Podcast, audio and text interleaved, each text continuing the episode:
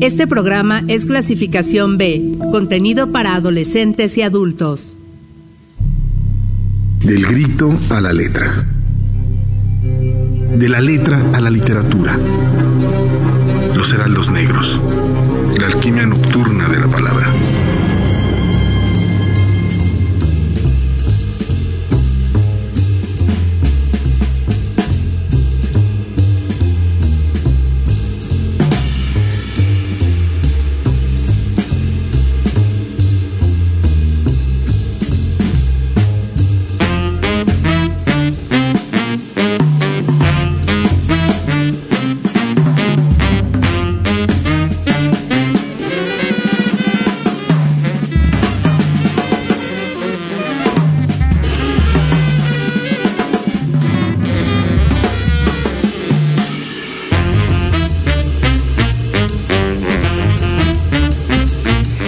Buenas noches, bienvenidos a este programa nocturno en torno a la literatura y todas las variantes, vertientes, consecuencias, causas y todo lo que se le pegue a la literatura y a la letra escrita, que son los heraldos negros, la alquimia nocturna de la palabra. Esto es Uniradio en el 99.7 de la frecuencia modulada la estación de la Universidad Autónoma del Estado de México.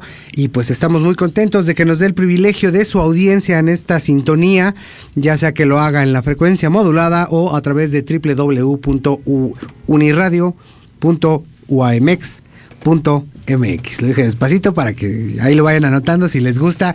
Los invitamos a que se comuniquen con nosotros. Aquí vamos a estar toda, toda esta hora este, al 72 26 49 72 47. Mi nombre es Ever Quijano y me acompaña Andrea Villarreal. Hola, ¿qué tal? Y buenas noches. Bienvenidos a Los Heraldos Negros. Y también si no les da tiempo de escucharnos en este horario, también ya pueden escuchar los programas grabados en Spotify.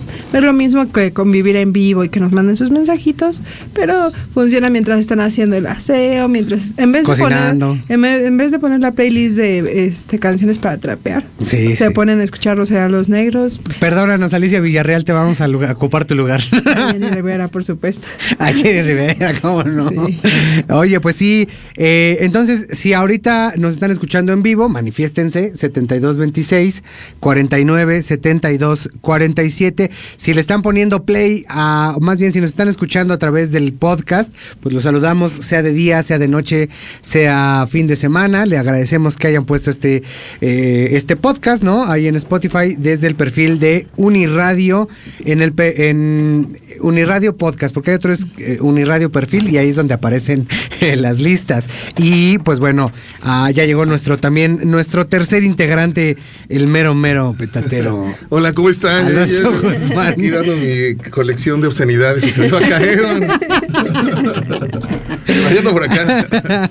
Estamos preparando eh, la entrevista de hoy. Tenemos un invitado que tiene un libro que se llamaba El tipo que se parecía a Jarvis Cocker. Yo creo que a muchos los que les gusta la música la literatura podrán encontrarle por ahí mucha sustancia, ¿no? Sobre todo porque menciona a este, a este cantante, el buen Jar, ahora se llama Jarvis, y que eh, es todo un... Eh, todo un personaje y todo único, ¿no?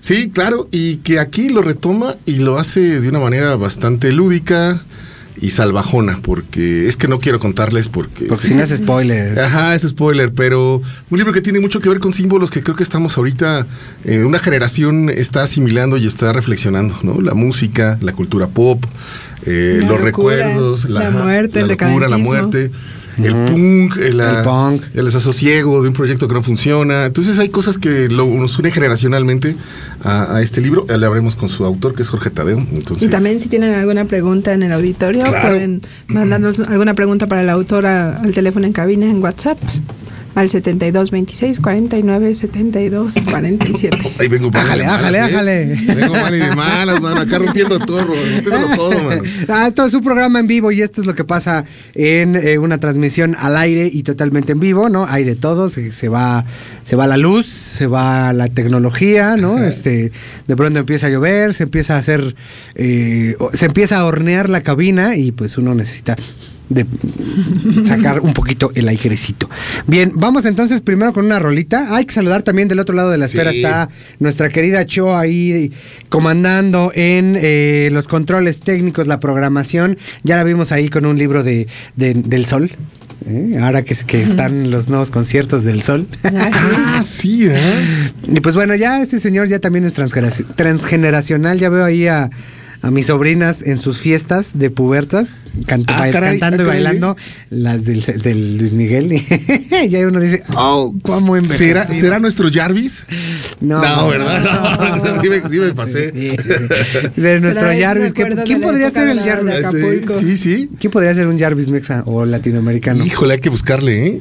Pero Jun, Jun es increíble. A mí me sorprende cómo este man ha sido un personaje que odiado por muchos todo, pero parte de la cultura popular ¿Cómo no? mexicana. Y como co- en contraparte el Damon Albarn, ¿no? Un poquito más propositivo, más Ajá, echado para adelante musicalmente hablando, ¿no? Eh, eh, pero del otro lado, con- no solo con, con su banda, que se me fue el nombre, pero también con Gorilas, con su proyecto de soltero, y creo que ya hasta tiene una disquera, si no estoy mal. Sí, tiene una disquera y tiene pues varios proyectos, colabora con un buen de gente. Blur se su Blur, ajá, y con uh, la reina de Queen, de, de Bad and the Ugly, creo que también es otra banda. Entonces tiene Ah, muchas tiene cosas, ¿no? cosas. No, pero no, yo creo que, híjole. Hay un mashup entre El Sol y Demon Albarn. Estaría cotorro. No, cotorro. ¿Cómo sería el tipo que se parecía, el que se parece a Luis Miguel? Ándale. ¿Qué libros? de- qué- Ese qué- sería qué- como, como un. Híjole. no sé por qué a mí. eh, Como un adicto al sexo, ¿no? Ah, a mí me recuerda mucho a José Agustín. A lo mejor por la época. Claro, claro. Y eh, este, sí, yo creo que más por la época y por ese acapulcazo. Sí, caso. semana. Yupi ochentero. Yupi Sí. ochentero. Seguro. Más bien. O la eh, Santa Olaya. ¿qué tal? América es. Ah, Ya, incluso hasta así, lentecito de, de pasta, de digo, con unos 20 años más, pero... sí, sí, sí. O una historia mexicana X. Yo, ¿no? yo le Haciendo vería, alusión a Braston Ellis. yo le y- vería más como una historia mexicana más paps. Más paps. Sí. Más paps. Más sí. presa. Con un- eh, como una, un road trip, con Ándale. Miguel de fondo y algo así, vatos con lentes de sol. Gen- Gente saliendo de Este, Tlalpan sí, hasta Acapulco, ¿no? A la roqueta. Algo así. Harto brandy, ¿no? Harto sustancia hay, ilegal. hay una película, bueno, eh, de Angélica María, cuando Angélica María andaba con este José Agustín, Ajá. ¿no? En donde se la pasan dando, dando vueltas en, en la Ciudad de México, justo como el cuento que se llama ¿Cuál es la onda? Ajá, de, José Agustín. Ahorita lo voy a buscar para tratar de acordarnos. Mientras, ¿qué tal que mandamos con la cancioncita, no? Este, hablando de Jarvis Cocker, pues esta cancioncita es Dis- eh, Disco 2000 de un clasicón, ¿no? De Pulp. Póngale play, show.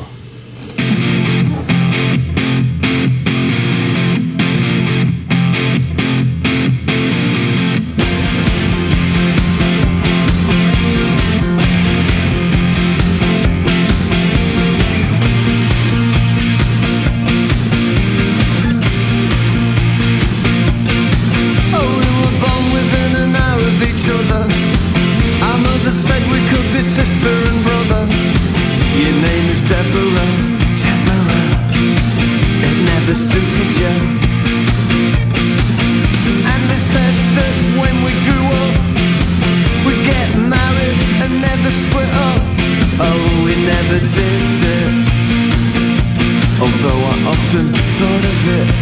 Oh, Deborah, do you recall? Your house was very small With wood chip on the wall When I came round to call You didn't notice me at all And I said, let's all meet up in the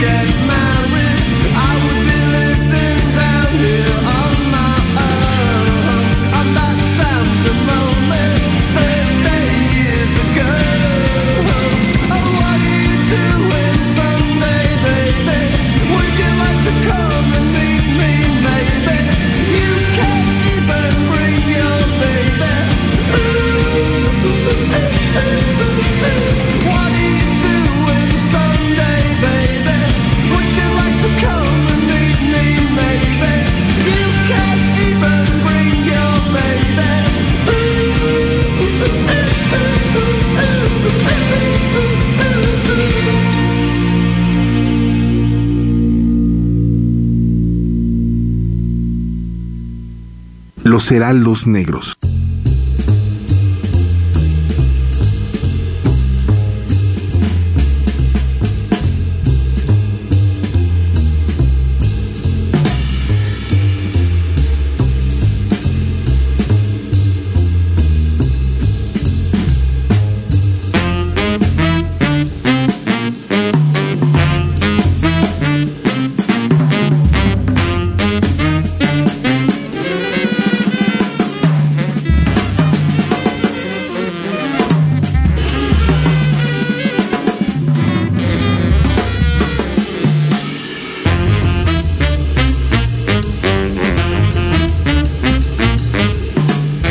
La noche con 14 minutos. Eso fue Pop. Y seguimos ahora sí. Ya tenemos a nuestro invitado, el bueno Jorge, Jorge Tadeo, que estaremos eh, platicando sobre el tipo que se parece a Jarvis Cocker, este libro de cuentos.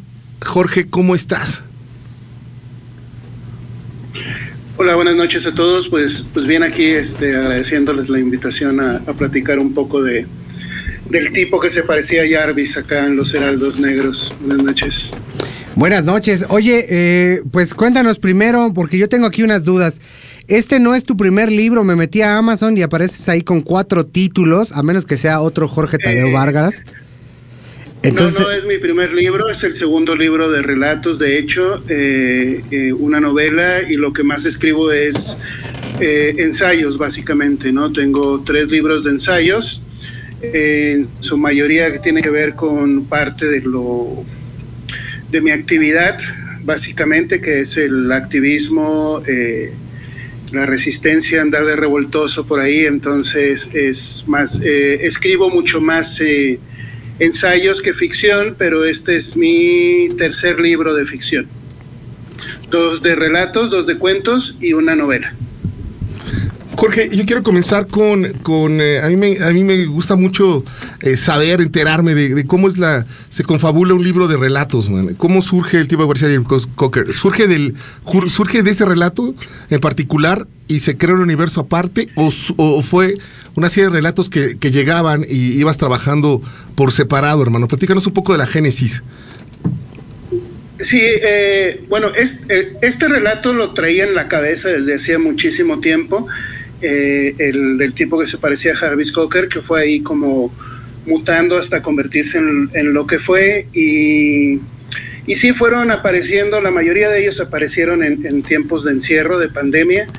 Y tenía como la idea de que, de que quería escribir una serie de cuentos que aunque pareciera en teoría de que no tienen relación, eh, lo que lo que lo que yo quería transmitir en ellos era esta esta violencia cotidiana, ¿no? Esta violencia con la que vamos conviviendo todos los días y que de pronto está tan normalizada que, que ya ni siquiera le, le ponemos atención, ¿no? Entonces quería de, de alguna forma representar esto sin que, que, que fuera un hilo conductor, pero que sin que, sin- si- que, que no se notara, vamos, del todo de que esto era lo que yo quería presentar, ¿no? Y hablar básicamente de, de, de lo que se nota en, los, en cada uno de los cuentos, pues de protagonistas que son totalmente marginados, que son totalmente, eh, pues, outcasts, ¿no? De, de, la, de la sociedad. Y, y bueno, el primero por ahí que fue surgiendo fue justamente el del tipo que se parecía a Jarvis Cocker, aunque en su primer momento no, no era tal como quedó hasta en, en su, en su versión final, ¿no? Oye, eh, por ahí hay eh, pues una, una, digamos que un motivo muy recurrente que tiene que ver con personajes, como dices bien, no solo marginales, sino que al final terminan haciendo pues actos que rondan la psicopatía. Y uno de los que está mm, fuera de esa lógica es el palco del, del abuelo, que habla de béisbol y que parece que, que trae ahí un dejo biográfico, porque me parece que pues no es sencillo de entrada conocer mucha gente que le gusta el béisbol, y menos en las zonas céntricas, fuera, o sea, Mérida, quizá norte, Tabasco, del Veracruz, sur. Sí, los y extremos, todo el ¿no? Los norte, ¿no? Sinaloa, Sonora, Sí. Monterrey, por allá sí puede ser, pero, Pero- pero no acá. Entonces, esa platícanos. La primera parte sí tiene un dejo eh, biográfico. Yo soy del norte, soy de Sonora. Ujú. Eh, tengo ya 10 años viviendo acá en Toluca, pero bueno, pasé la, la mayor parte de, de mi vida viviendo en el norte. Entonces, el, béis- el béisbol eh, forma parte ¿no? de, la, de la vida familiar. Y bueno, es, es curioso porque es justamente ese cuento tiene como ciertos ciertas lecturas dependiendo de, de, de quienes le ha tocado leerlos, ¿no? Por ahí hay personas que me- incluso me comentan que es un cuento de, de mucha violencia familiar porque el personaje, el protagonista, tiene que hacer todo lo que esté en sus manos para agradarle al abuelo, ¿no? Claro. Eh, por ahí, este, y eso ya implica cierta cierto nivel de, de violencia, ¿no? Cambiar todo para poder ser, ah, eh, también poder entrar al mundo este que, que era el único que existía para el abuelo, ¿no? Porque además era malo para pegarle a la pelota, ¿no? Sí. Es un outsider de la familia, ¿no?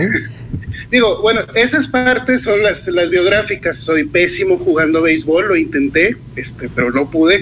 Entonces, por ahí este retomo eh, este estos traumas que como buen norteño cercano al béisbol fui cargando, que son ser malo jugando béisbol, este intentar eh, incluso el, el viaje que hace el abuelo, por ahí con el spoiler, ¿no? El viaje que hace el abuelo con los con los nietos que sí les gustaba el béisbol a una serie del Caribe, también es una situación biográfica, ¿no? Entonces, por ahí fui tomando este partes de, de mi vida y recuperando otras cosas que vas viendo, ¿no? En, en la propia, en tu propio barrio, con tus propios amigos que van ocurriendo en un, en un deporte que, pues que es fundamental, ¿no? En el, en el norte.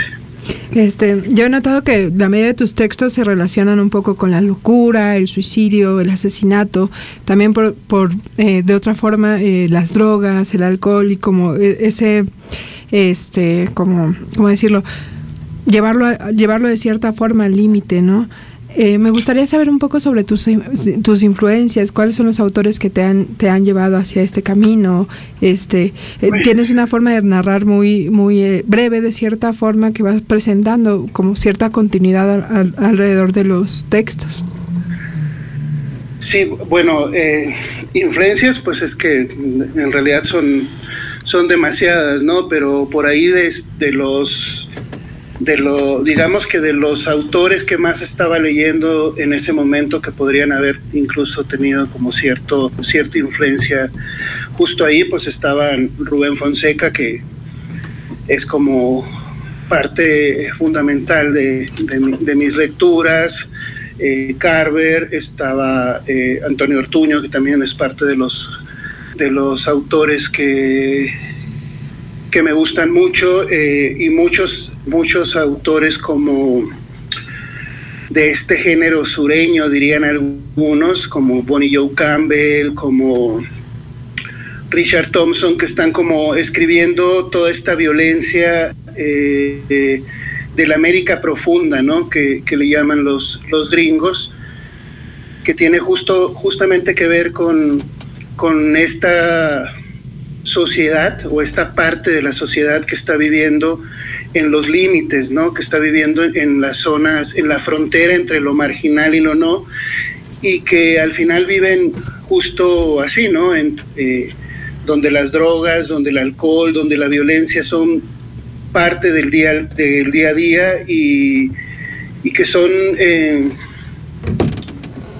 como necesarios incluso para ellos, para su propia eh, sobrevivencia, ¿no? Entonces, pues por ahí eh, autores, eh, hay bastantes que, que podría estar mencionando, pero también creo que parte de lo que yo quería representar en estos cuentos es lo que estaba lo que conozco y lo que de una u otra forma me ha tocado estar viviendo, ¿no? y, y, pues es- están ahí, ¿no? Entonces, de hecho, algunos de los cuentos eh, eh, están basados en personajes o en sucesos que, que ocurrieron en su momento y que yo solamente lo que hice fue ficcionarlos, ¿no? Como el caso de el cuento de Lo recordarán por siempre, ¿no? Por ejemplo, el del locutor. Eh, ese es un cuento que cualquier persona que vive en Hermosillo cuando lo lea sabe exactamente de qué estoy hablando, ¿no? Porque es una situación totalmente ficcionada, pero que al final ocurrió, ¿no? Entonces, por ahí era como el, el plan, ¿no? Eh, el objetivo era eh, poner esta parte que de una u otra forma me ha tocado vivir y ponerla en cada uno de los cuentos de cierta, de cierta manera. ¿no?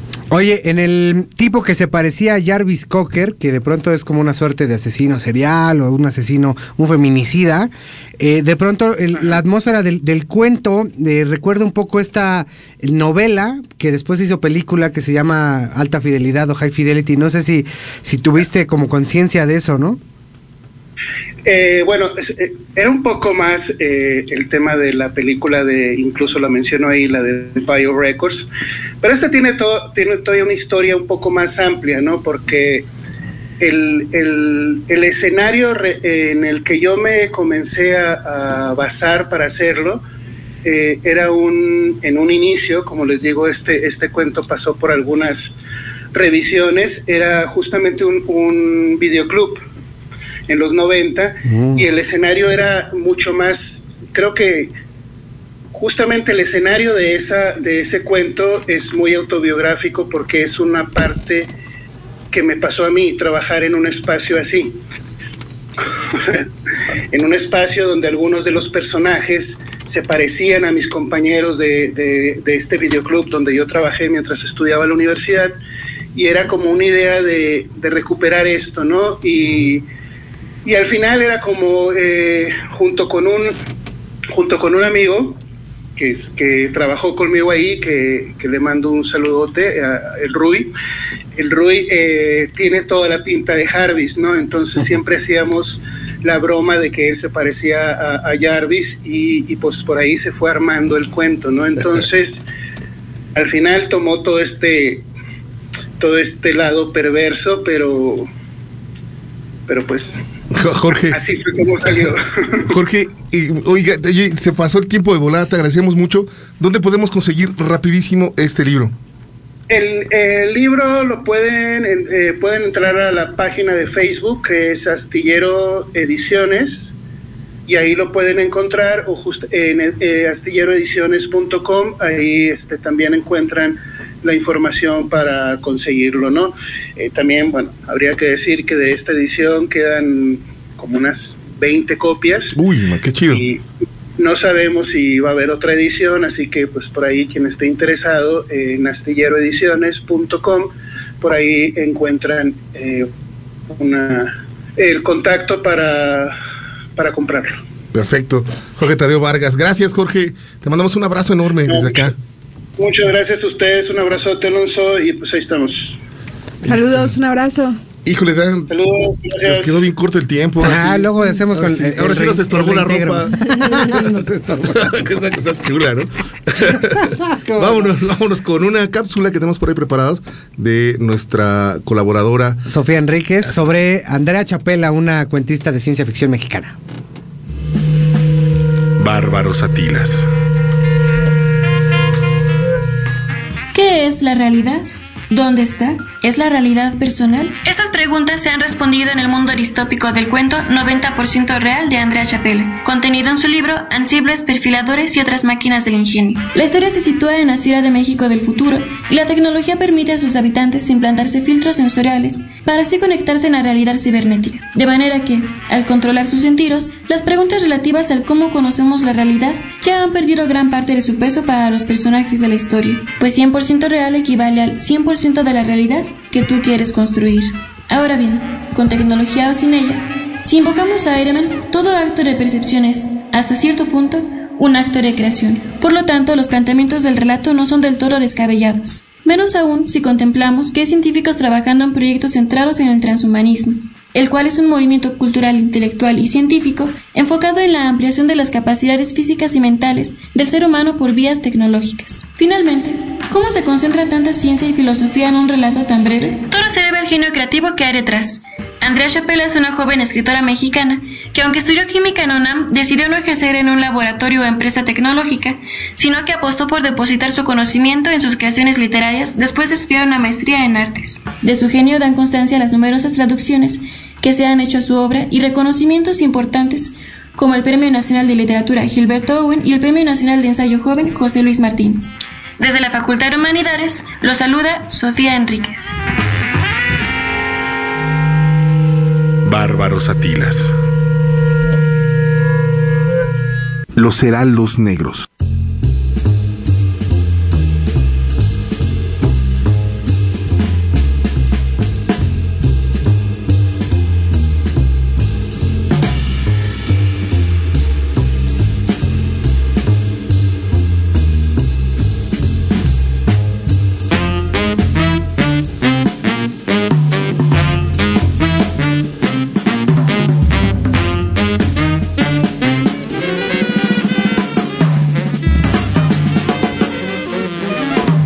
¿Y qué tal? Aquí seguimos en los Heraldos Negros. Bienvenidos. Y ya saben, si quieren comunicarse con nosotros, envíenos un WhatsApp al 72 26 49 72 47. Ahí estuvo la entrevista con Jorge Tadeo Vargas, el tipo que se parecía a Jarvis Cocker, que se puede conseguir ahí en esta editorial Escombro, se llama. Y pues bueno, está Cotorros, ¿no? Sí, sí, sí. Y que ya luego lo haremos de, del Creative Commons, porque el libro es Creative Commons. O sea que se puede distribuir Así a es. Tokio. Y eso, ese es otro tema, ¿no? Porque puede ser también el outsider de la publicación contemporánea, pero por, bueno, en fin, luego hablamos mejor. Un día, digamos, un día de- tema ese, exactamente. estaría chévere. Y va una entrevista con Amelia Suárez. Amelia Suárez es eh, escritora de aquí del Valle de Toluca, perteneció al Sistema Nacional de Creadores, eh, trabajó en locución y guionismo en Radio Mexiquense, eh, tiene narrativa, tiene Poesía. poesía, se ganó el premio eh, nacional de cuento Juan José Arreola, con, con medidas extremas, creo que se llama el título, y hace trabajo editorial en una editorial, bueno, hacía trabajo editorial con Bonobos, que era una editorial bastante significativa de aquí del Valle de Toluca de poesía, y ahora está haciendo un trabajo aparte, ¿no? Entonces vamos a escucharla. Y de ahí, pues nos, de ahí vuela, ¿sí? vuela Sí, la música. Nosotros nos despedimos ahorita porque la, la entrevista que grabamos eh, ya se lleva todo el tiempo de esta segunda mitad. Y recomendación, de verdad, sí, una gran autora de este lado del país. Sí. Neta, neta. Ganó varias veces el FOEM. Creo que en Ajá, tres o cuatro ujú, ocasiones ujú. ganó, Y el ganó Sistema FOEM. Nacional de Creadores, Sí. Sí, sí, es un Chonchote. Acaba de pasar la convocatoria, ¿no? Ajá, se acaba de abrir. en- Ah, por cierto, este también se acaba de morir uno de los grandes Antonio del sistema Toro. Toro, sí. Ya hablaremos. El próximo, el próximo lunes hablamos, ¿no? Órale. Toro y todo. Y de, y de Martín Amis también se fue. También se fue Martín Ames. Ahí está el tema. Bien, entonces, pues va, escuchemos a Amelia, Amelia Suárez y parte de lo que hay aquí en Toluca, porque pues está aquí en, en Los Heraldos volteamos a ver a todo.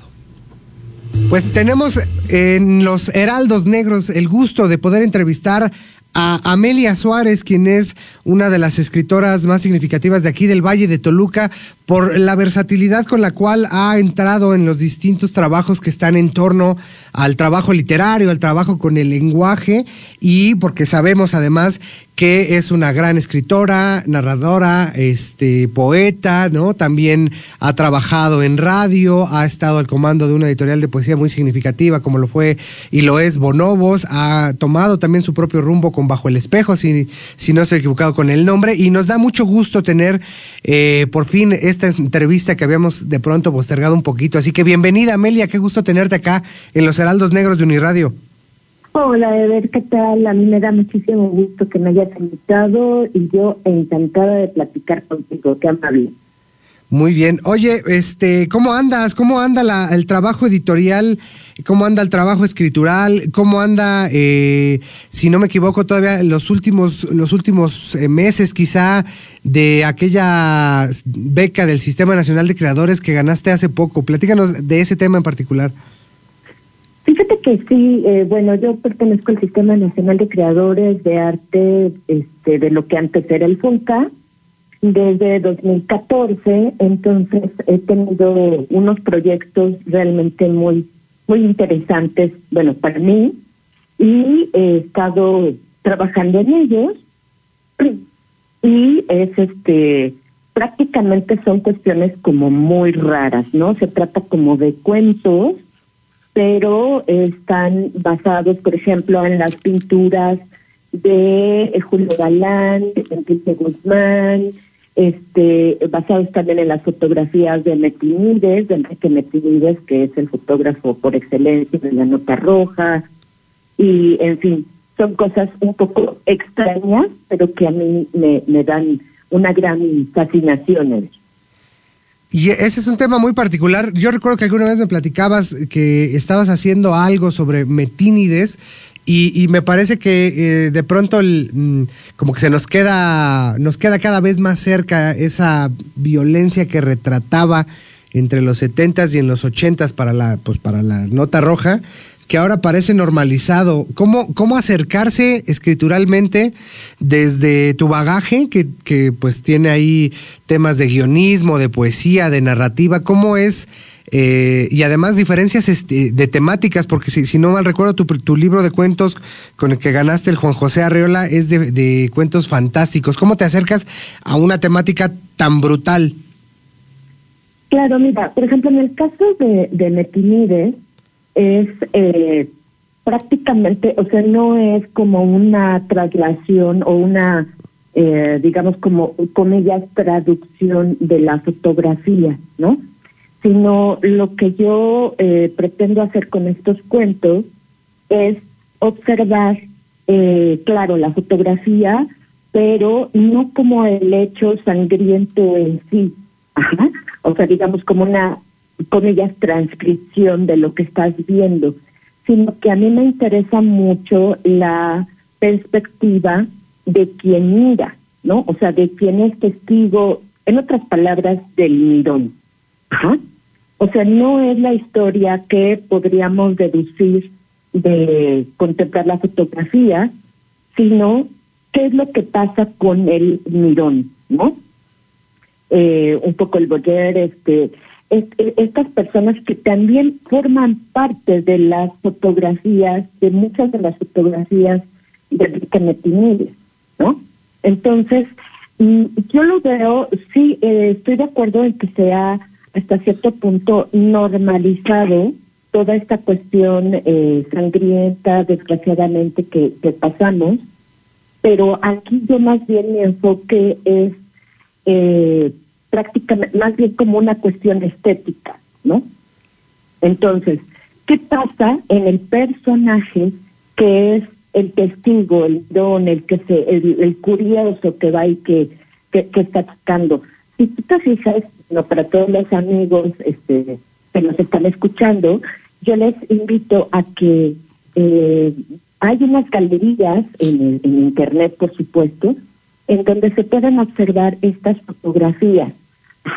Que aquí lo que me entiendes no es tanto la cuestión, digamos, morbosa o amarillista de, del hecho sangriento, sino lo que buscaban que Metinides desde su óptica como fotógrafo era tener como un panorama, como un paisaje de esta cuestión que ineludiblemente está vinculada con una cuestión socioeconómica, cultural, y que formaba parte de su estética también las personas que estaban de curiosos. Entonces ellos también contaban otra historia, una historia legaña, ¿no? Es desde esta perspectiva como eh, yo le diría estética, desde donde yo me aproximo a esas imágenes para narrar la historia de quienes, no los protagonistas, sino de los que están a un lado, por ejemplo. Entonces, eh, digamos que eh, esta visión de la violencia, del horror, podría ser casi, casi como una experiencia estética para este pues parece mirón o parece chismoso, que, que sería como la voz narrativa? Fíjate que es, eh, es un cuadro completo, ¿no?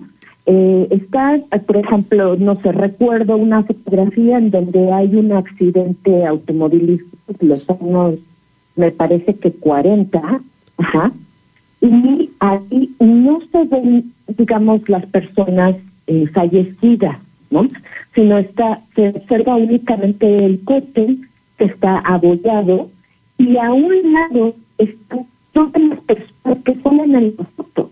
Es una imagen muy, eh, muy peculiar porque no está mostrando lo que nosotros podríamos encontrar en muchos periódicos de circulación nacional en donde lo que se busca es el morbo o eh, el amarillismo. Tú eh, y, y los radioescuchas tal vez tengan referencia de un periódico que ya no está, que se llamaba Alarma, y que mostraba las fotos de una manera contundente, cruda y sin filtros. ¿no? Entonces, eh, en el caso de Enrique Metinides, que trabajó muchos años para la prensa, eh, esta fotografía que, les, que te menciono y les menciono a los radioescuchas es eh, una fotografía muy curiosa porque está, eh, no están, eh, más bien, quienes no están los que en el lado del coche y que de hecho miran a la cámara, ¿no? Entonces hay otra fotografía en donde eh, se ve un, un, un río, un, sí, un río, en donde eh, ahí supuestamente una persona se ahogó. Ajá.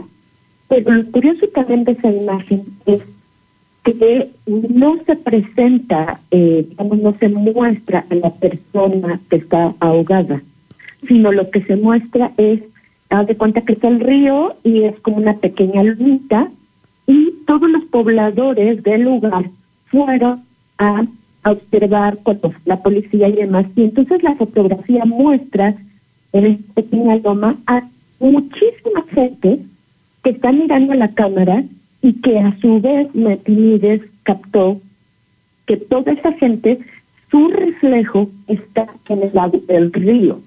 Entonces, hay como el mundo de arriba y el mundo de abajo, ¿no? Sin mostrar otra vez el protagonista, que es la persona que, que falleció, ¿no? Entonces, esto se encuentra en muchas fotografías de Metinides y es muy interesante su perspectiva de cómo abordar eh, estas situaciones tan cruentas. Está, está muy interesante en ese sentido y, y estaba eh, tratando de pensar cómo eh, se ha nutrido tu trabajo de, de estas cuestiones que pueden ser hasta límite. Pensaba sobre todo en este libro de poesía que editaste en 2019 en Bonobos, Mínimo Cielo, cielo Cavado en la Frente, que va pues también un- en cierto momento en una situación límite que tiene que ver con, con, eh, pues no sé si era la locura o sí con una cuestión ahí que eh, medio arrebatada en términos de, de, de alguna enfermedad mental. No sé si estoy en lo correcto. Sí, así es. Fíjate que, bueno, yo tuve una experiencia, eh, bueno, desafortunadamente, con una persona muy cercana que tenía eh, una esquizofrenia muy fuerte y eh, de ahí eh, yo estuve muchos años pensando cómo abordar ese ese tema que a mí me pues mm, digamos que fue un antes y un después en mi vida. Entonces lo que yo hice fue abordarlo en ese poemario que lo que intenta es ser también una especie de narración de ese proceso eh, psiquiátrico de esa enfermedad mental, eh, ahora sí que tomando un montonal de aspectos de lo que yo viví, pero haciéndolo, pues mm, yo eh, creo de una manera poética, no es una narración tal cual, pero sí una interpretación de esa experiencia tan fuerte que, tuve. Muy interesante. Y eh, son tres libros los que, digamos que serían los más fáciles de conseguir. Quizá de 1997, cuando se publicó allá en los cuadernos de Malinalco, La Mañana se despierta en ruinas, que era una colección maravillosa. A, a 2023, pues ha pasado ya casi 25 años. ¿Cómo has visto tú la transformación de tu escritura, del contexto del campo literario, dirían los teóricos, de, de la ciudad letrada y, sobre todo de este ámbito cultural en el Valle de Toluca que pues tú has podido percibir desde la difusión cultural, desde la radiodifusión, desde la autoría, desde también tu trabajo como editora. ¿Cómo, cómo ves esto, esta transformación en, en, en ese tiempo? Mira, yo creo que hay mucha más apertura y este yo estoy convencida de que hay muchísimo talento en el Estado de México, bueno, en- en- concretamente en el Valle de Toluca, y que se ha movilizado de una manera afortunada, ¿no? O sea, creo que ya hay muchos más espacios para poder darle voz a esos escritores y escritoras y creo que ha sido muy muy fructífero, ¿no? O sea, hay muchos talleres, este, en fin, hay muchos lugares en donde uno puede expresarse y creo que ha crecido para bien, o sea, yo eh, lo veo con mucho asombro gratamente y este y me preguntabas acerca también de la cuestión editorial.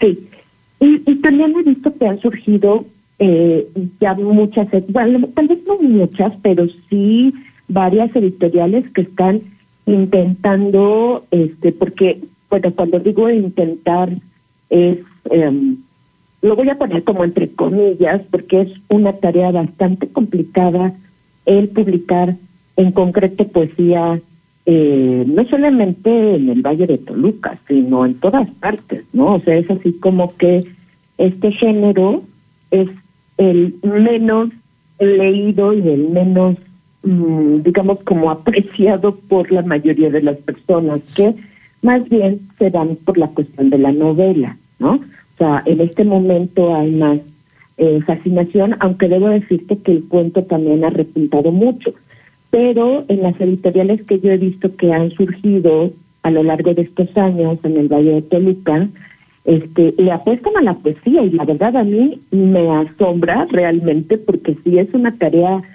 titánica, ¿no? Y eh, pero es que estas pequeñas editoriales son las que están, pues, ahora sí que luchando completamente, ahora sí que a contramarea para poder sobresalir y poder dar a conocer el trabajo de muchos poetas. O sea, es difícil publicar poesía, no solamente en México, yo creo que en todo el mundo. Y uno pensaría también en el público, ¿no? ¿Quiénes compran estos libros de poesía? ¿Cómo se mantienen esas editoriales? De pronto pareciera que, que solo son pues los propios autores, un círculo de amigos y quizá uno que otro incauto, porque también a veces ni siquiera entre, entre nosotros nos damos la oportunidad de leernos o no los leemos tanto como debería. No sé qué opinas de eso. Mira, sí, estoy de acuerdo en lo que estás diciendo, Edward, porque realmente es complicado. Mira, uno de, de los, eh, mm, yo creo que el talón de Aquiles en general en México de las editoriales independientes es la distribución. Ajá. Es eh, un problema bastante grande, entonces se ha tenido que recurrir a otras opciones para dar a conocer. Pero yo, honestamente, desde mi punto de vista, creo que es eh, un género en el que se leen los poetas. Ujú. Eh, a los poetas los leen los poetas, eso yo lo, lo he visto desde mi experiencia y mi opinión personal, y tal vez puedas tener eh, alguna, eh, digamos, una mayor proyección, pero eh, te estoy diciendo de eh, poetas de otros lugares, ¿no? O sea, este, a lo mejor en España, en Argentina, en Uruguay, pero creo yo que eh, la poesía la leen los poetas, ¿no? Y de repente algunos otros lectores, pero creo que son los menos. Sí, sí. Esa, es- esa es mi experiencia, ¿eh? Sí, y hay que decir que tu experiencia ahí en Bonobos no solo eh, era una editorial con una manufactura muy bonita, eran libros muy bonitos en tanto objetos, sino que también había ahí colaboración con embajadas, recuerdo los- la- las colecciones con Corea, eh, eh, también hubo cuestiones de ensayo, ¿no? Poetas renombrados que como, no sé, María Negroni, como Jorge Esquinca, y, y aún así era difícil conseguirlos, ¿no? Sí, sí, sí, sí. Fíjate que digamos que hay mucho talento en la cuestión, no solamente escritural, sino también de los escritores que están impulsando este género, pero en donde todo eso está muy bien, los diseñadores están padrísimos y demás, ¿no? Pero la cuestión era lo que te comentaba y a los radioescuchas, Eh, todo llega hasta cierto punto la edición, no es ningún problema, el problema es la distribución. Entonces ahí es cuando eh, es el cuello de botella, ajá, en donde cómo se pueden eh, eh, vender los libros a través de otras alternativas. Lo voy a poner por un caso que lo tengo aquí presente, es, por ejemplo, Mercado Libre. ¿Sí? Este, tú pones los libros en Mercado Libre, pero eh, bueno, aquí esta plataforma, eh, y también te lo digo por experiencia propia, empezaron como a bajar por políticas que no entiendo, que o sea que, o sea, cosas absolutamente eh, increíbles. Eh, ya quitamos tu libro tal de Terry López Mix, ya quitamos tu libro tal de Cristina Rivera Garza, ¿no? O sea, les bajaban de la plataforma de Mercado Libre, entonces quedabas como con cuatro o cinco libros, ¿no? Y eso te lo comento porque es, digamos, como una opción para eh, salir a la venta, para que los lectores puedan tener mayor eh, facilidad de conseguirlos. Pero de todos modos, eh, ya no hablemos de las distribuidoras, ¿no? Que es eh, una experiencia también muy complicada. Entonces, sigue siendo la distribución de Aquiles de las editoriales independientes. ¿Cómo se va a poder eh, a- arreglar eso? Pues la verdad es que yo lo veo un poco complicado y la cuestión será apostar pues por las redes sociales, ¿no? Y, Por las redes sociales. Sí. y eso me, me remite al caso ya eh, para plantearlo un poco con, con lo que es un poco más actual en tu trayectoria con, con la, la autoedición o la edición vía Amazon. Pero bueno, eso quizá eh, haya posibilidad de que lo respondas con la pregunta que te voy a hacer ahorita, que es, ¿estás todavía con este proyecto editorial de Ba- Bajo el Espejo? Así es. Mira, yo estuve, eh, bueno, soy una de las fundadoras de Bonobos y hace unos pocos años, eh, bueno, yo eh, salí de Bonobos y tengo el propio sello que es Bajo el Espejo y que es también Río Subterráneo, que ese nos dedica, esa es otra área que nos dedicamos a publicar libros más bien de investigadores y científicos. En ambos eh, editoriales, tanto Bajo el Espejo como Río Subterráneo, nosotros lo que estamos haciendo es le apostamos a la autopublicación. Lo que hace muchos años se llamaba edición de autor, que no es otra cosa más que el autor eh, paga los servicios editoriales para hacer un libro profesional. Ajá. O sea, un libro mm, con la calidad que tienen libros de editoriales eh, que te encuentras en la en las librerías, ¿no? Entonces, eh, sí le estamos, no es un concepto nuevo, por supuesto que no, o sea, esto se ha hecho desde siempre, la edición de autor y que ahora se llama autopublicación. Y este es un caminito para que los autores eh, puedan eh, ahora sí que tomar en sus manos la publicación de su obra. Ya no dependan de enviar un manuscrito a una editorial, ajá, que claro, aquí debo decir, es maravilloso este que te publique una editorial. Sin embargo, como todas las áreas de la vida que transformó la pandemia eh, y que entraron en crisis muchos sectores, el sector editorial eh, no fue la excepción. Entonces, eh, si antes era complicado enviar un manuscrito a una editorial y no que te lo publiquen, sino que te lo acepten. Ajá. Sí, Y sí, sí. ya que te lo lean es un paso monumental y eso no estoy hablando de la publicación, ¿no? Entonces, esta, eh, digamos, este camino difícil, pues, de esperar incluso años para que una editorial te publique, eh, lo que nosotros hacemos es eh, acortar ese tiempo de manera drástica que el autor toma en sus manos la autopublicación, eh, nosotros brindamos todos los servicios editoriales, desde hacer la portada, la corrección de estilo, los interiores, el diseño, el ISBN. O sea, el autor ya no tiene que hacer nada más que poner en nuestras manos un manuscrito en Word y se transforma en libro. eh, a través de estos servicios editoriales, nosotros, eh, digamos, hacemos una, somos una opción o una alternativa para quienes desean publicar y que les es complicado o que han tenido muchos rechazos en las editoriales, que también es una cuestión comprensible por todas estas consecuencias que trajo la pandemia y que las editoriales pues se vieron rebasadas y tuvieron que ajustar sus presupuestos. Entonces es una opción en este sentido. Es Maravilloso. Recuérdanos las redes sociales para que la, quienes nos estén escuchando se puedan asomar ahí a, a, esta, a este servicio. Claro que sí. En, estamos en Instagram como eh, editorial bajo el espejo y en nuestra, eso es por el área de literatura o eh, otros géneros y el río subterráneo nos pueden encontrar en nuestra página web que es una eh, una editorial dedicada más bien a eh, investigadores, académicos y científicos. Genial. Pues ahora que haya libro nuevo, eh, nos, nos, nos avisas y te entrevistamos, ¿va? Claro que sí, me encantaría ver. Muchísimas gracias. Genial, pues por lo pronto te agradecemos que hayas estado con nosotros, que nos hayas eh, tomado la, eh, la, la llamada aquí con los Heraldos Negros y, y te mandamos eh, mucho cariño y muchos abrazos, Amelia querida.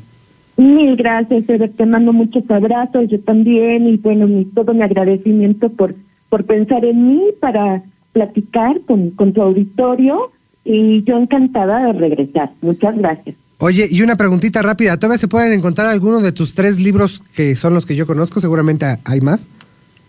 Fíjate que tengo yo mínimo cielo cavado en la frente, que fue editado por Bonobo.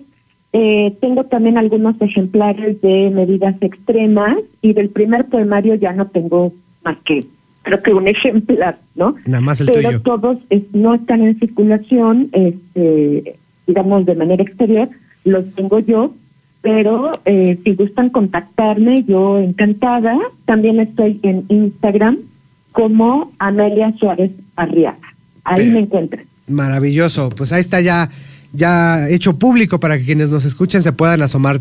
Un abrazote, Amelia querida, gracias. Un abrazo, Ever, que estés muy bien. Hasta luego. Pues ahí estuvo la entrevista con Amelia Suárez. Eh, asómense a su trabajo, ahí está en internet. Pueden ver algunos de, eh, de sus publicaciones y colaboraciones, incluso con Tierra Adentro. Vámonos con lo que sigue. Los Heraldos Negros.